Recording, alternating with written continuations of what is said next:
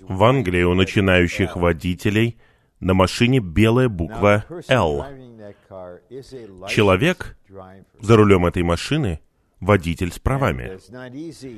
И мне сказали, что пройти экзамен по вождению трудно. Но какое-то время, может быть год или два, водитель хочет сообщить другим водителям, что он ученик. Ученик. И брат Ни где-то комментирует, как его это впечатлило. И мы все, духовно говоря, должны носить большую букву «Л» на нашем существе. У нас должен быть ищущий, учащийся дух всю нашу жизнь. И я подумал, что пять римских пунктов в этом плане, это более полный план, нежели другие, могут быть итогом пяти занятий в школе божественного служения. Служение — первый курс. Это то, чему мы учимся. Господин не ожидает, что новый раб будет делать все, будет знать все, все понимать. Но нам нужно научиться. И в конечном итоге эти ученики кое-что обнаружат, что у Бога есть законы не только во Вселенной, физической Вселенной. У него также есть законы в духовной сфере. И эти законы — управляющие принципы. И Божьи духовные законы более строги, нежели его физические законы. Когда мне было примерно 15 лет, мой дорогой отец начал учить меня водить машину. Он был очень хороший водитель и очень хороший учитель.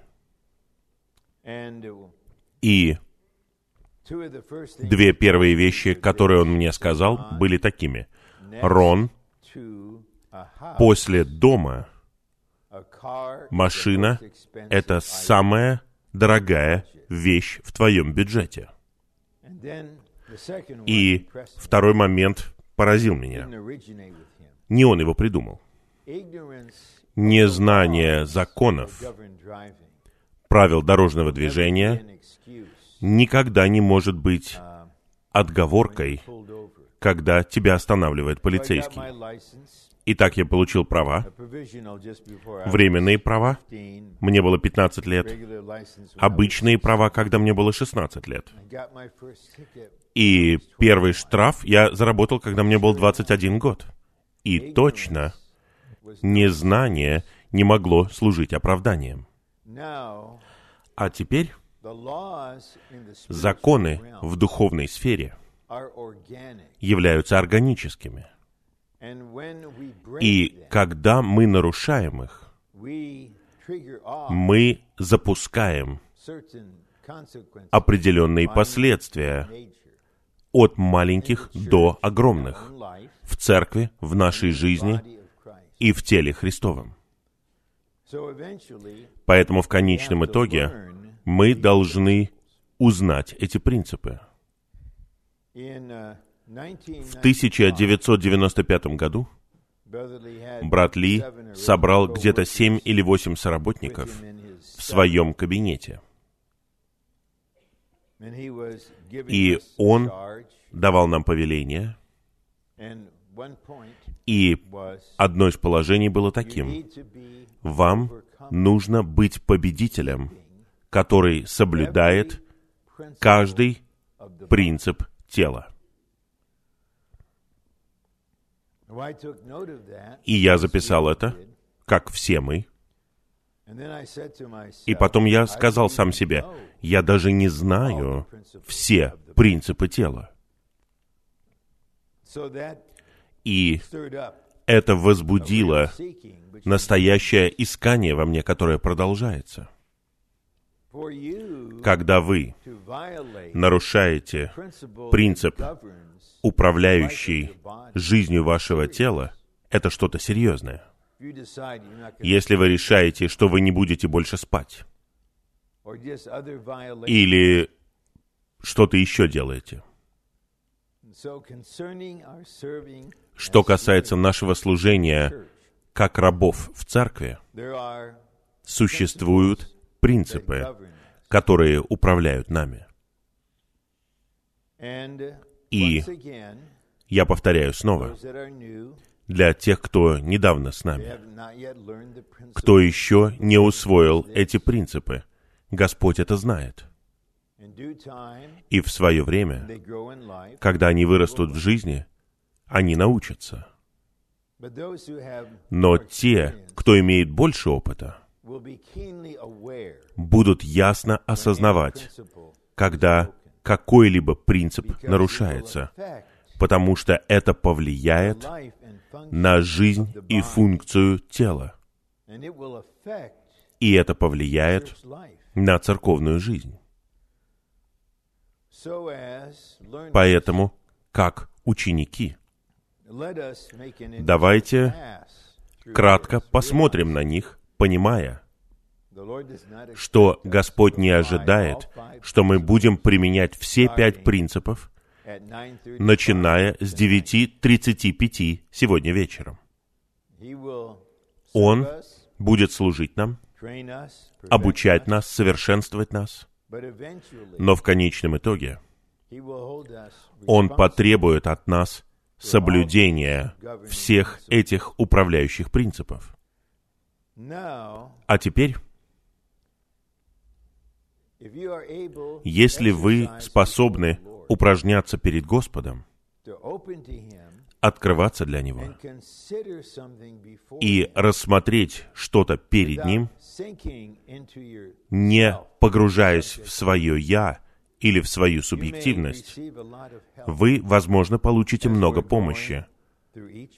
Когда мы будем рассматривать все эти пункты, вы будете открываться Господу. Господь, мое служение такое? Действительно ли все мое служение начинается Богом? Господь, то, что я делаю сейчас в церкви, Ты ли начал это? И потом мы подходим ко второму.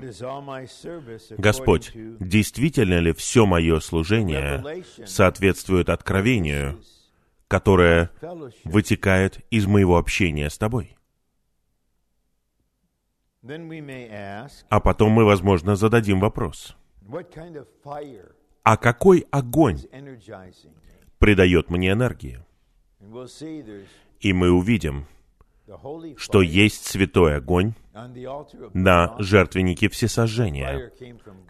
Этот огонь сошел от Бога. Затем есть то, что называется чуждым огнем, который принесли Надав и Авиуд, два священника, сына Аарона, для того, чтобы воскурить курение. И мы можем задаться вопросом, Господь, откуда исходит мое рвение, сила, энергия? И затем мы, возможно, откроемся для Господа в отношении того, служим ли мы в возрожденном духе, не при помощи души и способностей души. Мы знаем из 25 главы Евангелия от Матфея, что рабы, которые получили таланты, дадут отчет господину. И это будет отличаться от того, как ведут себя девы. Они не дают отчета своему жениху. Господь — это жених, самый прекрасный, но Он также господин. И как господин, Он строгий И Он ожидает результатов. Поэтому снова, в отношении того, служим ли мы посредством животворящего Духа, или мы служим посредством силы и способности души. Мы можем или получить свет сейчас, как часть того, что Господь служит нам. И тогда мы узнаем разницу между служением посредством силы души и служением посредством духа. Или мы можем подождать, пока мы дадим отчет Господину. И тогда Он покажет некоторым из нас, все твое служение было посредством твоей души, не посредством духа. И оно не значит ничего. А затем мы, возможно, зададим вопрос. Господь, в моем служении преподношу ли я жизнь? Когда мы задаем Господу такие вопросы в общении, это может быть очень драгоценно. И это показывает Господу нашу открытость. И то, что Он готов служить нам и снабжать нас и обучать нас. При этом не полезно заниматься самосозерцанием, анализировать себя. Мы можем глубоко погрузиться в свое «я», если мы будем это делать. А теперь давайте рассмотрим этот план. Первое. Все служение начинается Богом. Все служение. И мы говорим здесь о служении как рабов в церкви. Первый принцип, который мы рассмотрим сегодня, это то, что все наше служение в церкви начинается Богом. Не нами самими. И мы не должны спешить и говорить, «О, нет, Господь повел меня это сделать». Откуда ты знаешь? Почему ты настолько уверен в этом? Почему? Это другая тема, но я подчеркиваю это положение. Когда обучающийся, брат или вообще любой брат, приходит за общением о чувстве в отношении какой-то сестры, это совершенно что-то благородное. Я слушаю его, я понимаю его, и потом показываю ему. Ты должен обращать внимание на все чувства, признавать их. Но, пожалуйста, пойми, что ты не уверен, откуда исходят эти чувства. Итак, что касается брака, вау, разве Бог не является источником этого? Правда чудесно, он был источником твоего брака? Я не сомневаюсь в этом, Роберт. Не сомневаюсь, что это сделал Бог. Аминь. Молодец, Бог. Хорошо. И вы не анализируете. Вы просто приносите это Ему и говорите, «Господь, это от Тебя или от меня?» И ваш настрой должен быть таким. Все, что от тебя, я принимаю. А все, что от меня, я отвергаю. И в конечном итоге, каким-то образом, Господь сделает все ясным. Но есть братья, возможно, у них первый раз возникают такие чувства. Они так уверены. Господь показал мне. Она точно для меня. И по его просьбе мы служим ему и пытаемся узнать, каково чувство сестры. И сестра говорит примерно следующее. Абсолютно невозможно.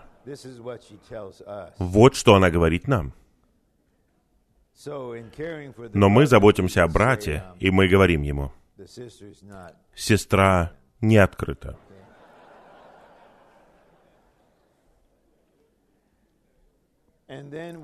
И затем мы видели разные случаи, когда братья обижаются на Бога.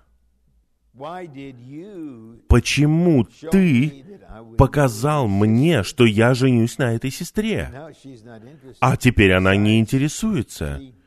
Более того, у нее есть чувство к кому-то еще. И вы обвиняете Бога теперь за то, что Он не подтверждает то, что вы считаете его водительством. А Бог вообще никакого отношения к этому не имел.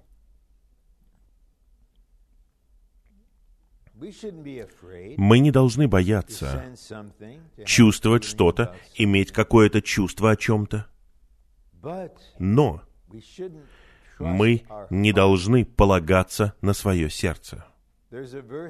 Есть стих в 17 главе книги пророка Еремия, там говорится, «Сердце обманчиво более всего, и оно неизлечимо. Кто может узнать его?» И есть стих ближе к концу книги притч, очень конкретный стих. Там говорится, кто полагается на свое сердце, глупец наше природное, падшее человеческое сердце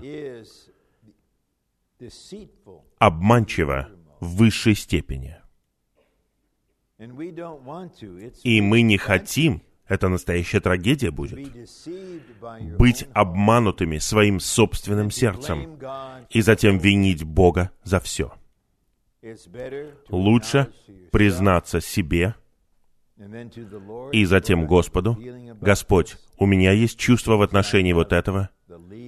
Мне кажется, что у меня есть водительство служить вот таким вот образом. Я приношу это Тебе. Ты источник. Пожалуйста, покажи мне. Озари меня. Все служение в церкви должно начинаться Богом. В противном случае это не служение. Пункт А говорит, все служение в церкви должно начинаться Богом и должно соответствовать Его желанию. Послание к римлянам 11.36. Все из Него и через Него и к Нему.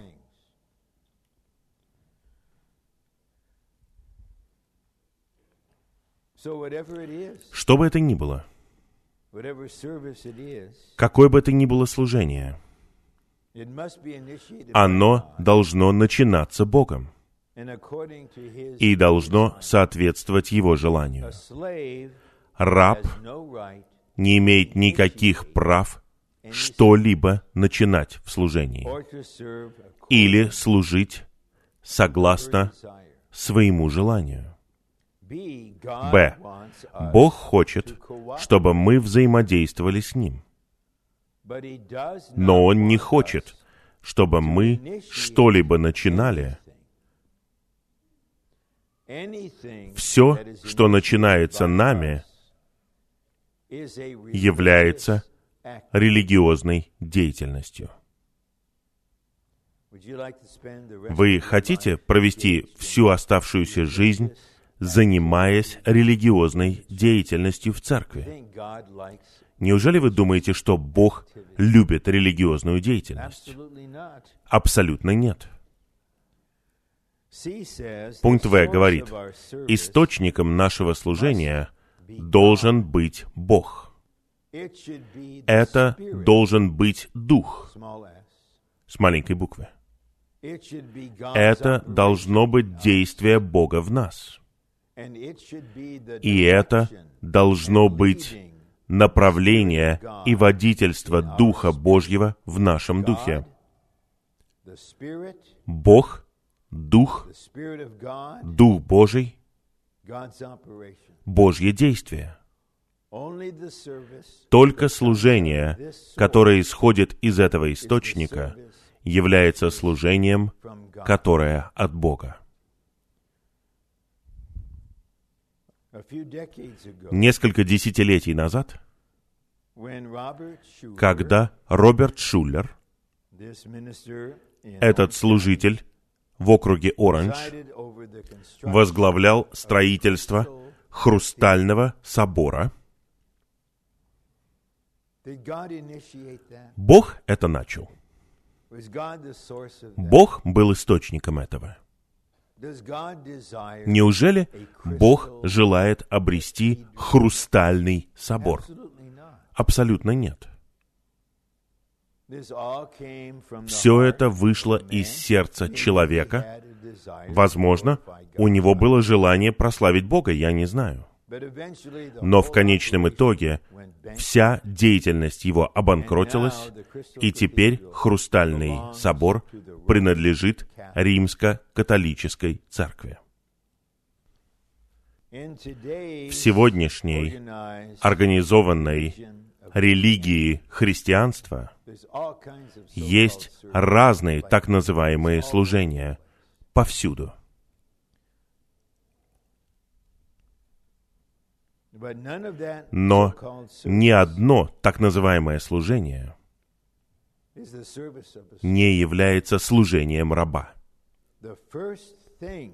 Первое, что должно быть решено в служении раба, это то, что его Господь направляет его во всем. Это огромная область на самом деле. И Бог потратил много десятилетий, чтобы научить Авраама этому. Просто подумайте. Проблему на Ближнем Востоке сегодня можно проследить до ошибки Авраама. Он старый, жена у него старая.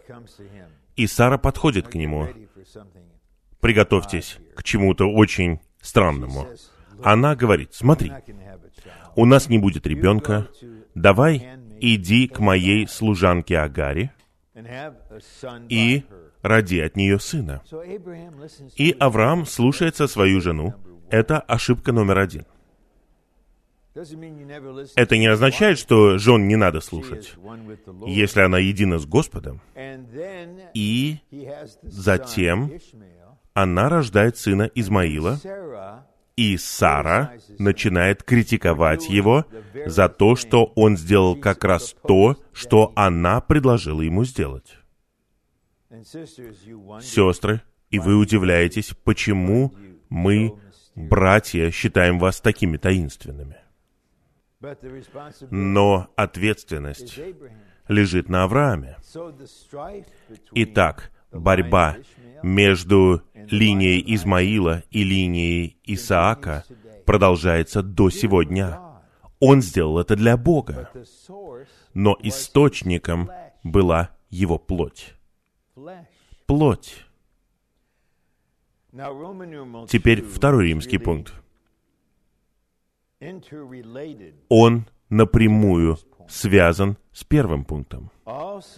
Все служение должно быть согласно откровению. И под откровением мы не имеем в виду, что вы получаете откровение о божественной истине, которое выходит за пределы того, что в Библии.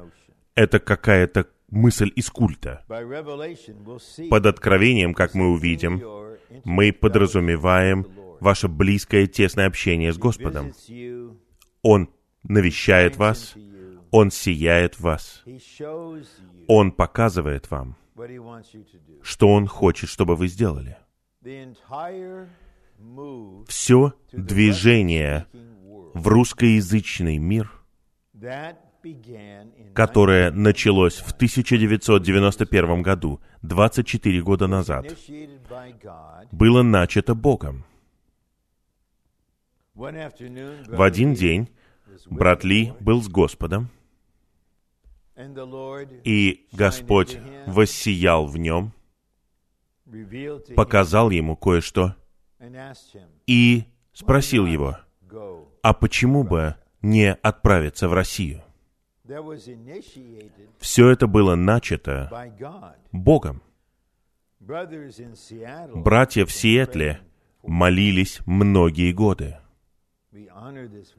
Мы чтим это в высшей степени. И ответом на их молитву было то, что Господь начал движение. Я должен сказать, все еще мягко, но довольно серьезно. Не приписывайте Богу то, что от вас. Богу это не нравится. Говоря мягко, это оскорбление для Него. Вы утверждаете, что Бог — источник. И вы используете это для того, чтобы оправдать то, что вы делаете. А Бог при этом не имеет к этому никакого отношения. Но вы, возможно, живете жизнью в личном общении с Господом. Это поддержание вашего внешнего служения, и в вашем общении с Ним Он что-то показывает вам, и вы общаетесь с Ним об этом, и Он показывает вам еще что-то в большей степени, и в конечном итоге вам становится ясно, что Господь хочет, чтобы вы это сделали.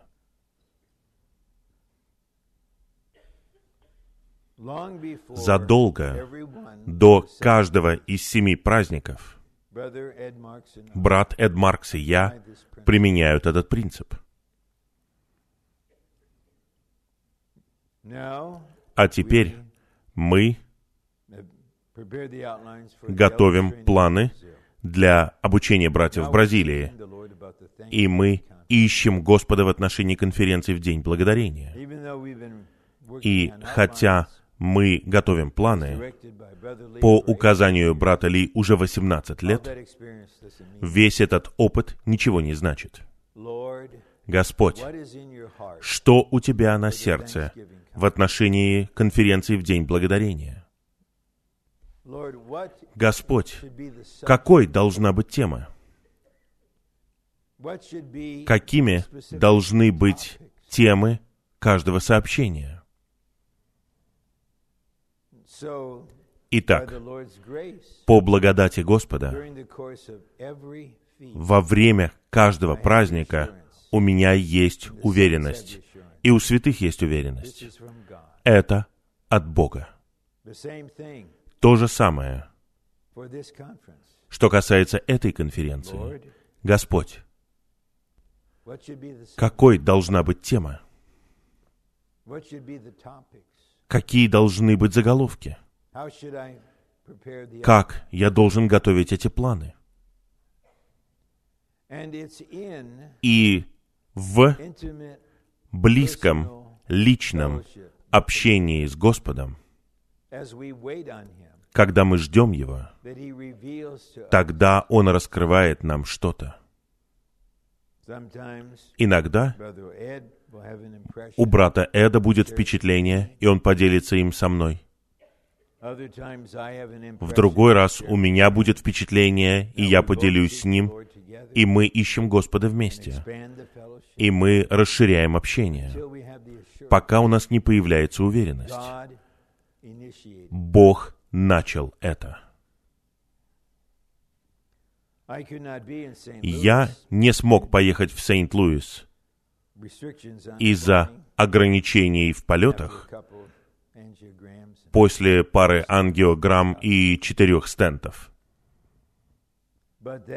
Но эта конференция о нужде в новом оживлении вышла из Бога. И Господь раскрыл во время общения, что это то, что Он хочет. В том, что касается этого, я хочу сказать вам, иногда у нас появляется очень серьезная озабоченность. Иногда сестра или брат начинают вести себя в церкви особым образом или что-то делать, и выходят за пределы своей меры, действуют вне порядка, и я тут же ощущаю это в электронном письме, когда его открываю. Я тут же это вижу. Хорошие намерения, но вне порядка. И вот вопрос. Это не суд, это вопрос. Какие отношения у этого человека с Господом, если он или она могут так поступать? Поскольку в нашем переживании мы можем совершить ошибку. И потом вы приходите к Господу за общением, и очень скоро вам становится ясно, что вы совершили ошибку. И вам ясно, что вам нужно сделать, чтобы исправить эту ошибку. Подпункты под пунктом 2 должны помочь нам. Единственное служение, которое имеет значение перед Богом, это служение согласно откровению. Таким образом, откровение — это важное положение в нашем служении Господу. Служение согласно откровению включает в себя встречу с Богом. Вы встречались с Богом, брат? Сияние Бога. Получение откровения от Бога и получение бремени в духе от Бога. Здесь вы встречаетесь с Богом. Не встречаясь с Богом, как раб может узнать, что делать? Господин должен раскрыть ему, что он хочет от него. Затем Бог сияет на нас. Если нет сияния, то нет и раскрытия. Потом мы получаем откровение. И, наконец, мы получаем бремя в духе от Бога. Слово «бремя» — это драгоценное слово. Но нам нужно быть осторожными. Если мы используем его легковесно и говорим, у меня бремя об этом, у меня бремя о том, когда вы говорите кому-то, что у вас есть бремя, этот человек должен отступить. Я уже рассказывал вам о брате, у которого было такое бремя сделать сообщение. В. Нет, извините, один и два. Такое служение начинается не нами, а Богом. Это служение исходит не из нас, а из Бога.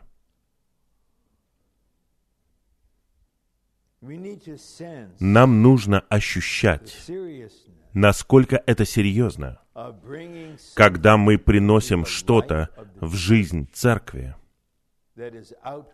что исходит из нашего «я». Это смертельно. Ваше «я» является источником этого. И сейчас вы ожидаете, что другие послушаются этого и согласятся с этим.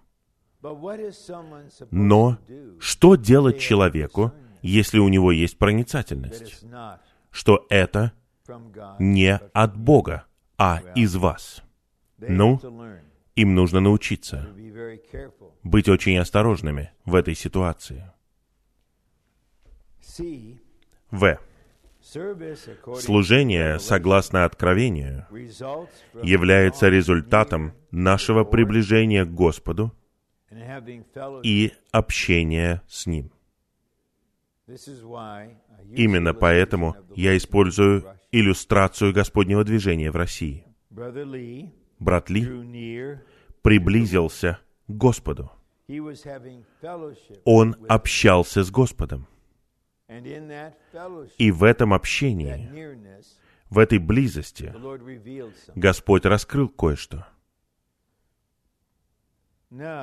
А теперь, если вы не можете сказать, имея Бога в качестве своего свидетеля, что это служение, которым вы вот-вот займетесь, пришло в результате откровения, и в результате того, что вы приближаетесь к Богу и общаетесь с Ним, тогда вам нужно остановиться.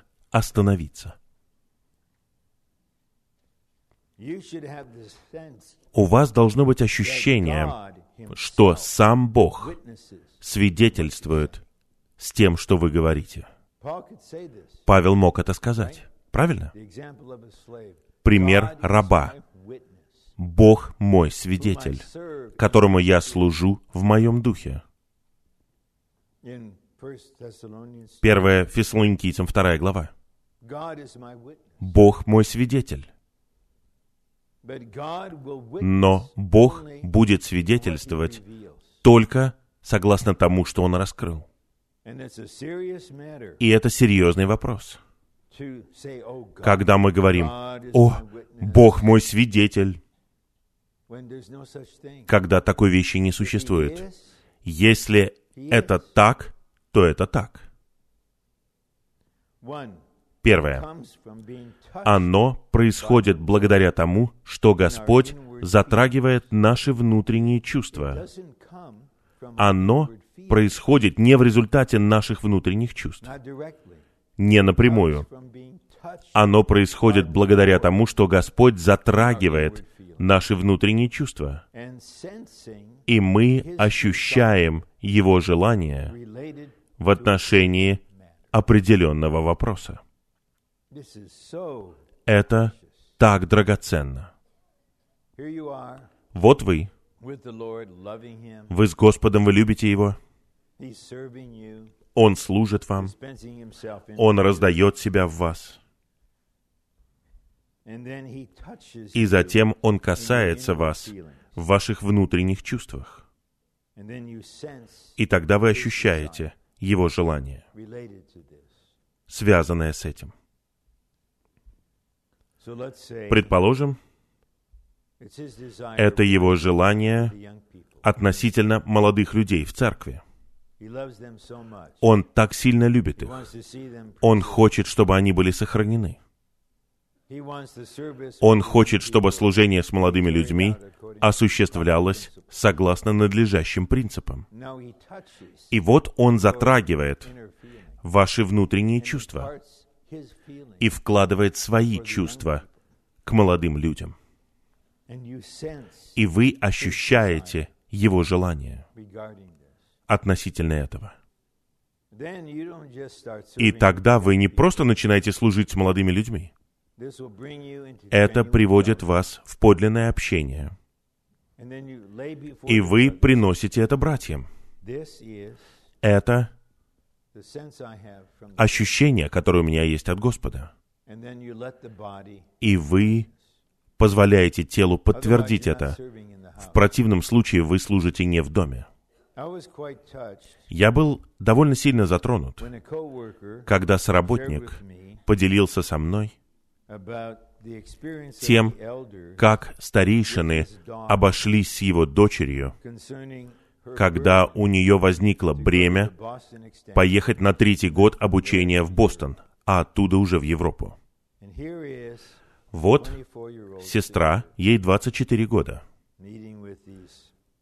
она встречается с этими братьями-старейшинами, и она свидетельствует перед ними о том, как к ней пришло водительство, как пришло желание, чувство. И у всех братьев возникает ощущение восхищения Господом.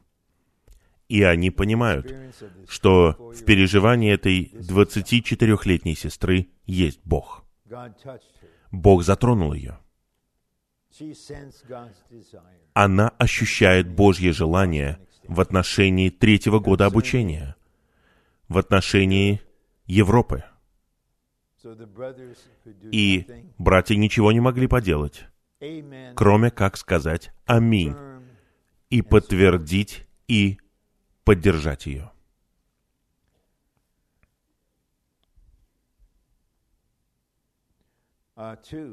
Два. Когда мы осуществляем это желание, наше служение исходит от Господнего сияния и откровения. И служение становится очень ярким, потому что оно исходит от Божьего сияния. Г. Каждое действие в нашем служении должно исходить от откровения.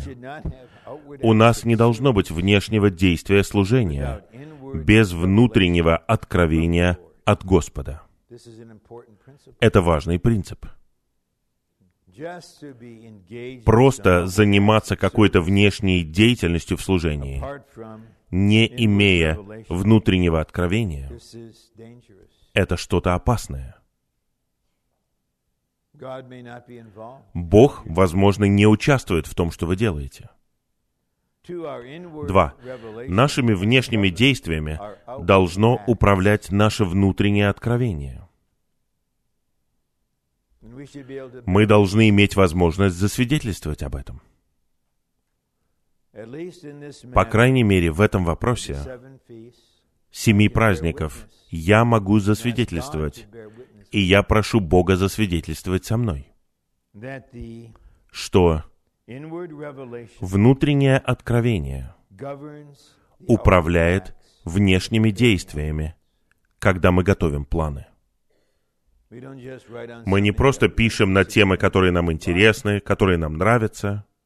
Внутреннее откровение управляет всей нашей внешней деятельностью. Братья, я вас не допрашиваю. Не надо приписывать это мне. Если вы это сделаете, вы повредите себя, а не меня. Можете ли вы сказать, внешние действия в служении, которым я занимаюсь, в церкви, находятся под управлением внутреннего откровения.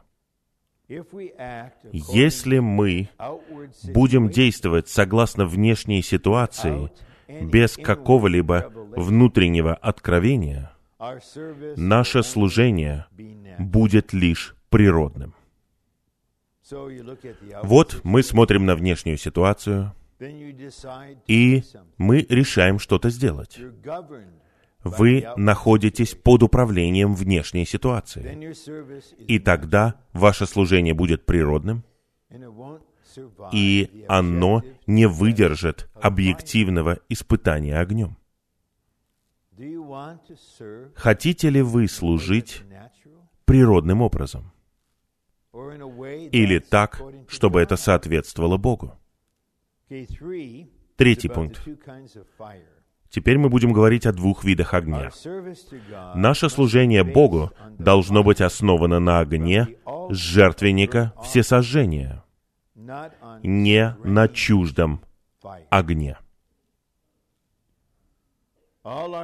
Все наше служение Богу должно быть основано на огне жертвенника всесожжения. Оно должно исходить от сжигания Божьего святого и небесного огня. Этот огонь должен быть энергией, движущей силой, импульсом внутри нас. Если наше служение основано на этом огне, тогда наше служение исходит от Бога, не от нас.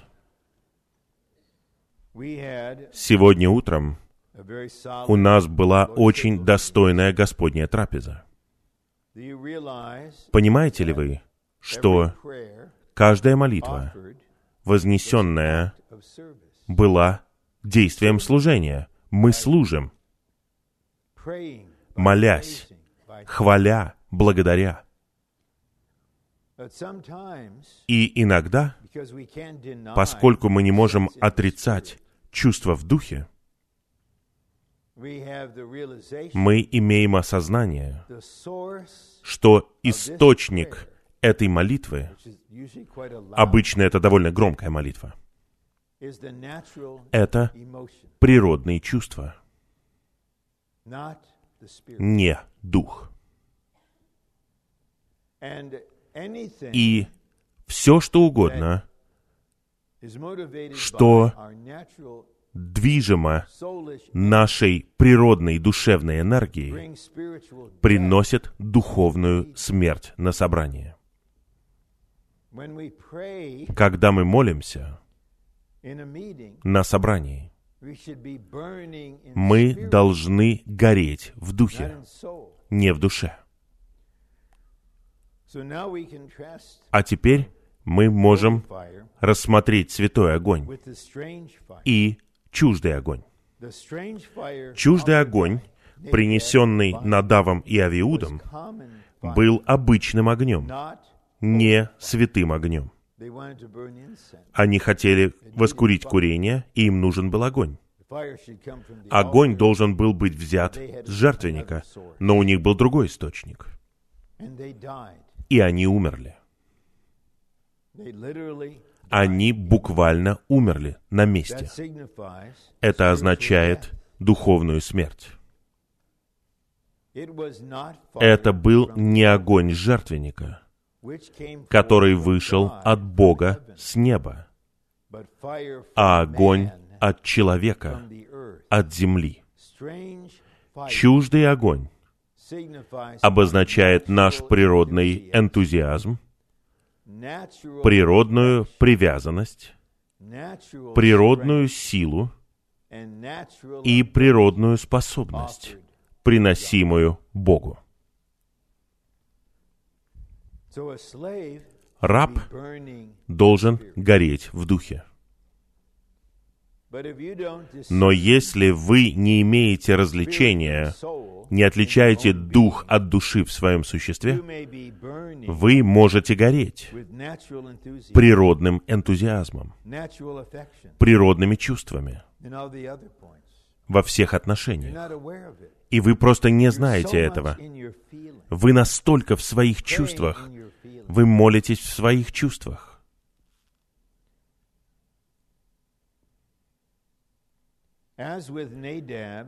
Как в случае с Надавом и Авиудом, когда мы делаем что-то для Бога природным путем, это навлекает Божий суд. Я уже сказал, какие-то аспекты, какие-то принципы очень строгие. Вы приходите на молитвенное собрание, и вы раскалены от эмоционального огня. Вы сами и кто-то другой попадет под Божий суд за это. Это серьезное предостережение нам о том, что когда мы касаемся божественных вещей, нам нужно применять крест к нашей природной жизни. Раб учится этому. Наверное, когда он принесет немного чуждого огня, и у него начнутся проблемы. Правильно? Он задастся вопросом, почему я чувствую себя мертвым в духе после того, как я помолился такой молитвой? Почему я чувствую себя мертвым?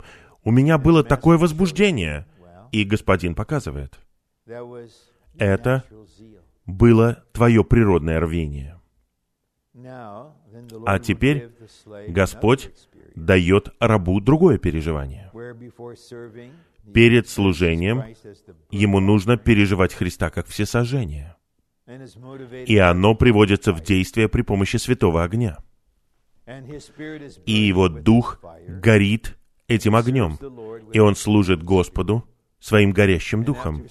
И после того, как он послужил, он такой живой внутри, он такой освеженный. Вот так мы учимся. Господь учит нас, когда мы что-то делаем. И я знаю, что это значит. Служить при помощи чуждого огня. И я боюсь до жизни чуждого огня. Это толкает меня к жизни. Мы не боимся выражать разные чувства. Но источником чувства является не душа, а дух, который выражается через душу. Четыре. Огонь жертвенника всесожжения — это подлинная мотивирующая сила нашего служения.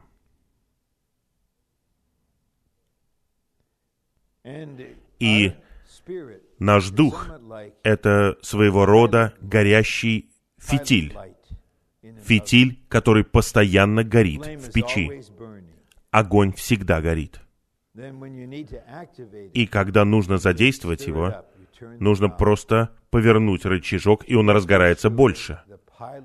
Помните всегда, фитиль горит постоянно.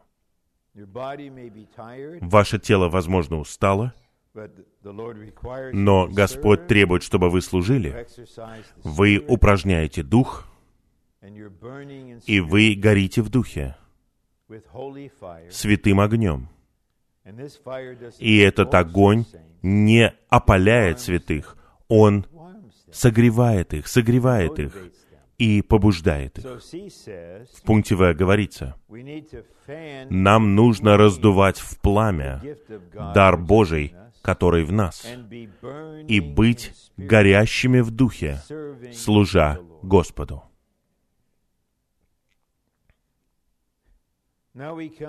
А теперь мы переходим к очень важному разделу, связанному с переживанием. И к тому моменту, когда мы подходим к этому занятию, если я вернусь к той метафоре об образовании, мы не в аспирантуре, но мы на продвинутом уровне. Мы уже не на первом курсе, не на втором курсе. Мы теперь на старших курсах. И вот здесь мы учимся не служить посредством силы и способности души, а служить в возрожденном духе, посредством животворящего духа. Мы должны служить Богу в возрожденном духе, посредством животворящего духа, не в душе, посредством силы и способности души. Вы служите детям, или вы служите молодым людям, своей душой. Чем больше вы им служите, тем больше урона вы нанесете, особенно молодым людям. Потому что вы в душе, и вы задействуете их душу. И совместно все будут в душе. Вот у вас есть эти молодые люди — они были раньше в душе, и служащий думает, что это дух, и все молодые люди в каком-то штате или регионе, например, вот в Южной Калифорнии, они собираются вместе, и эти душевные люди просто выделяются как что-то ненормальное. Однажды во время конференции или обучения брат Эд Маркс сидел рядом с братом Ли, и сестра молилась очень странным образом. И он сказал брату Эду, она из вот этого города, так ведь? Брат Эд сказал, да, так и есть. Потому что этот чуждый огонь, этот природный элемент преобладал. Он передавался от сестры к сестре. Одна молилась вот таким вот странным образом, и другие молились таким же странным образом. И тело не могло этого принять. Это не дух в нашем возрожденном духе. Я прочитаю подпункты. Служение связано с нашим возрожденным Духом и Духом Божьим. Бог, который есть Дух, хочет, чтобы наш Дух служил Ему. Поэтому раб ничего не делает, пока он или она не будет в духе. Таким был Иоанн в Откровении в первой главе, как мы увидели. «Я был в духе». И теперь он готов получать и служить. Служение Богу связано с тем, что наш дух служит Духу с большой буквы. То есть наш дух служит, поклоняется Духу Божьему, соприкасается и имеет общение с Духом Божьим. Только такое служение является истинным служением Богу. Бог не принимает служение из души. Религия полна этого. Но не в Доме Божьем, не в теле Христовом. Только то, что в Духе, и только служение, которое в Духе, является истинным служением Богу. И я не знаю, как вы, но я хотел бы научиться сейчас, даже когда я говорю с вами, служить, иметь истинное служение в духе. Б. Павел служил Богу в своем возрожденном духе посредством обитающего в нас Христа, животворящего Духа, не в своей душе, посредством силы и способности души. Иногда кто-то с добрыми побуждениями говорит, у меня бремя служить вот в этом. Я умею служить в этой категории. Как только он это говорит, вы знаете, где они. Они в плоти, в самоуверенности. И если вы соедините это с тем, что человек выходит за пределы своей меры, тогда это служение разрушает или, по крайней мере, повреждает эту часть церковной жизни. И это особенно важно, когда вы служите людям, детям, школьникам, младшим, старшим школьникам, студентам.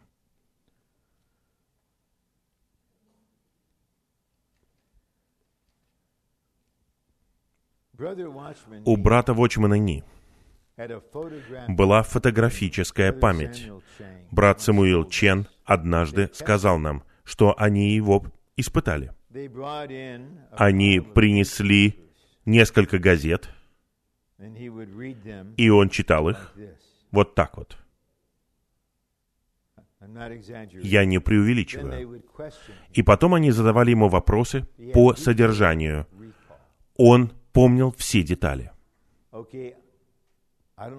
Я не знаю, как вы, но я так не читаю. И я так все не помню. Он действительно был гением. И, возможно, было бы неплохо показать вам, что брат Ли с человеческой точки зрения имел способность быть премьер-министром или президентом страны, например, Китая. Эти два брата были чрезвычайно способными в душе, согласно Божьему творению. Но когда вы касаетесь их служения, вы касаетесь Христа и Духа. Вы не касаетесь блестящего ума брата Ни или феноменальных административных способностей брата Ли, потому что они научились не служить при помощи этого. И они научились, как рабы, которыми они и были, позволять всем способностям входить в смерть для того, чтобы быть в воскресении. И вот порой, когда новый семестр обучающихся приходит на полновременное обучение в Анахайме, я признаю, что они имеют блестящие умы. У них отличные оценки в Стэнфордском университете. Но, пожалуйста, поймите, на нас это не производит никакого впечатления. Одна из функций обучения состоит в том, чтобы положить всему этому конец с целью воскресить все это. Вот где мы находимся. Когда мы подходим к пункту В, нам нужно признать важность нашей природной жизни, нашей души в Божьих вещах и отречься от нашего «я» и потерять душу жизнь. Это уже продвинутые уроки для рабов. Но некоторые из вас здесь. И вы должны быть способны сказать искренне, я признаю неспособность моего всего природного существа. Я могу вам это сказать. Все, что я имею, с природной точки зрения, согласно Божьему творению, ничего не значит в теле Христовом. Все, что я приобрел, мое образование, этот уровень, тот уровень, ничего не значит, ничего не значит. Тело не может принять ничего из души. Тело находится в воскресении. Оно принимает только то, что находится в воскресении. Первое. Божье спасение спасает нас не только от греха, но и от нашего «я», нашей души. Я задаю вопрос. Я не допрашиваю вас. Вы когда-нибудь молились о том, чтобы быть спасенными от своей души? Вы когда-нибудь были на грани служения с молодыми людьми или детьми, и вот вы в страхе и трепете, чтобы не служить в своей душе. И вы просто молитесь Господу, пусть мое служение будет в духе. Такому никто не может вас научить. И я не пытаюсь создать у вас какое-то неуютное чувство, но те, кто научился этому, знают, научились ли вы этому. И если они ощущают, что вы не научились этому, они не будут осуждать вас, они будут служить вам. Они будут служить вам и пасти вас, и помогать вам немного умирать, и воскресать побольше.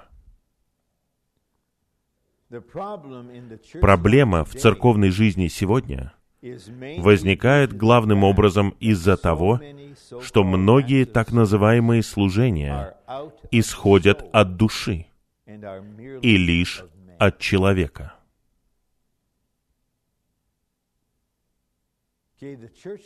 Церковная жизнь — это не утопия, не совершенное общество. Я пытался помочь обучающимся осознать различия между тем, чтобы иметь видение и быть идеалистом. Человек с видением получает сияние божественной истины и узнает, что в сердце у Бога. И он являет это видение в реальной церковной жизни. Идеалист ожидает, что церковная жизнь будет совершенной, иначе это не церковь. А что бы вы сказали, если бы вам пришлось провести 10 лет в Коринфе? И Павел говорит, это Церковь Божья. Этот пункт многие так называемые служения, это слова брата Ли, исходят от души. И их источником является не Бог, не Дух, а человек и душа. В 2002 году у нас было обучение старейшин в Бразилии. И брат сделал сообщение о том, что строить нужно из надлежащих материалов, золота, серебра и драгоценных камней. И один из соработников Бразилии начал хвалиться передо мной. Он говорит, что наша работа — это золото, серебро и драгоценные камни. Но на самом деле это были дерево, трава и солома. Если бы этот человек служил в духе, он бы сказал, «Мое желание в том, чтобы строить из золота, серебра и драгоценных камней». Происходит это или нет, Господь знает, но я хочу научиться этому. Но когда вы говорите, «О, я все делаю из Бога, и я способен делать это»,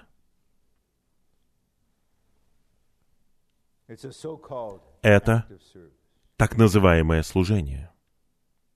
Предположим, кто-то предстанет перед Господом. Он был в церкви 47 лет. Много так называемых служений у него было. И Господь говорит ему, это было не настоящее служение. Я не дам награду за так называемые служения. Как я могу наградить тебя? Я дал тебе возможность искать меня в отношении этого. Я потребовал, чтобы один из моих рабов поговорил с тобой об этом. Но твоя мысль была такая, это не для меня. Мое служение от Бога. Я служу в духе. Я в воскресении. Ты просто был переполнен самоуверенностью. Три.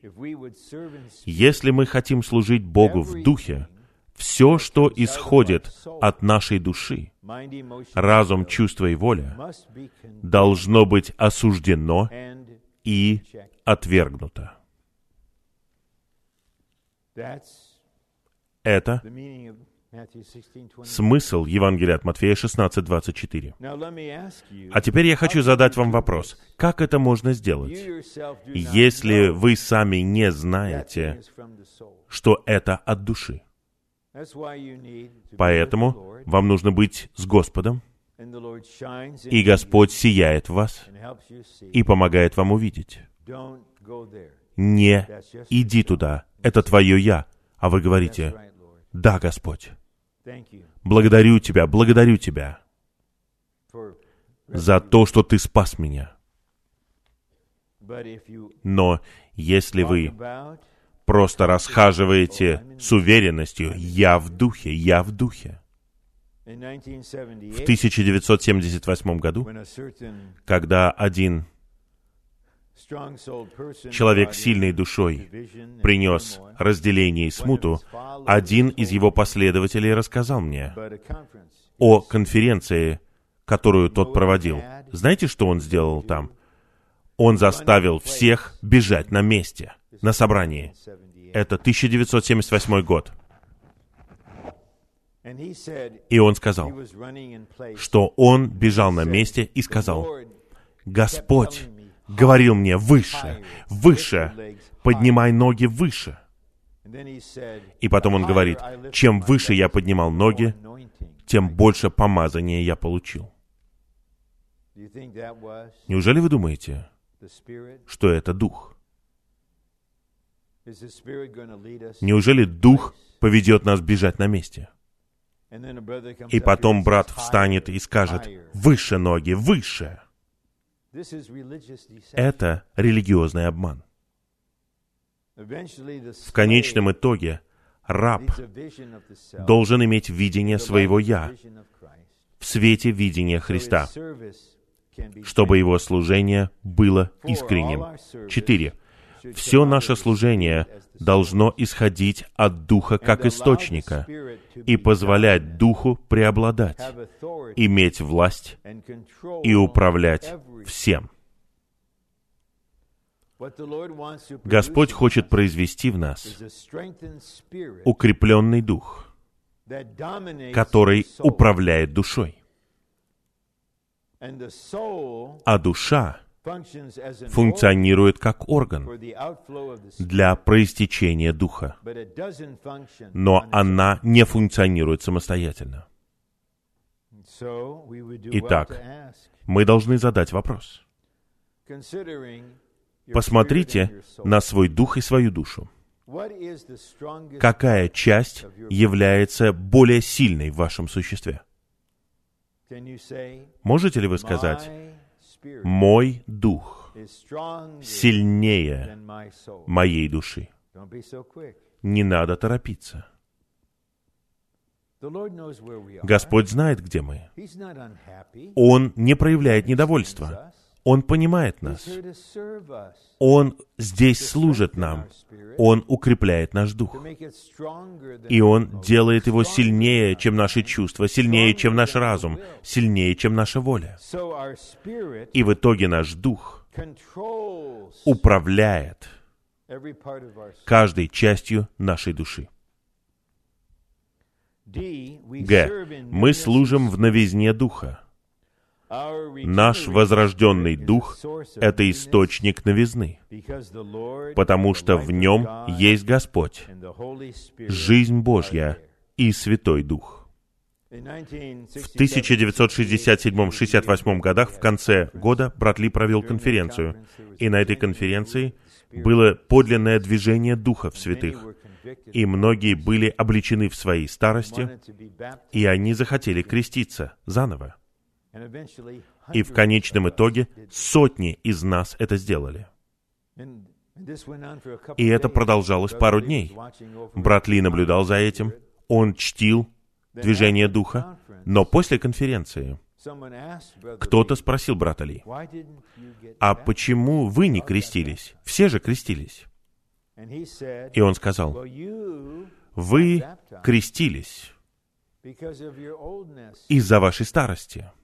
А я не становился старым, поэтому мне не нужно было это делать. Я так ценю это, я могу засвидетельствовать.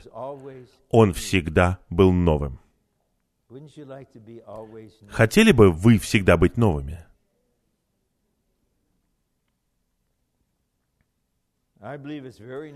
Мне кажется, это совершенно нормально. По мере того, как мы стареем физически, и становимся старше физически, на самом деле в нашем духе мы новее, чем когда-либо до этого. Мы служим в новизне. И последний раздел. Служение, которое от Бога, всегда преподносит жизнь. Служение, которое от Бога, требует того, чтобы мы выражали Бога, проистекали Божьей жизнью — и преподносили эту жизнь другим. Служение, которого желает Бог, сосредоточена не на осуществлении работы, а на преподнесении жизни. Я хочу сказать вам кое-что странное. Наверное, можно сказать, что я сработник. Но у меня никогда нет ощущения, что я работаю. Вот даже сейчас у меня нет никакого ощущения, что я работаю. У меня никогда не бывает ощущения, что я работаю. Я не утверждаю, что это постоянно бывает так. Я хотел бы, чтобы у меня было ощущение, что я проистекаю, не работаю. Я в Джексонвилле не осуществляю работу, нет. Я просто раб здесь, который преподносит жизнь и получает от вас преподнесение жизни.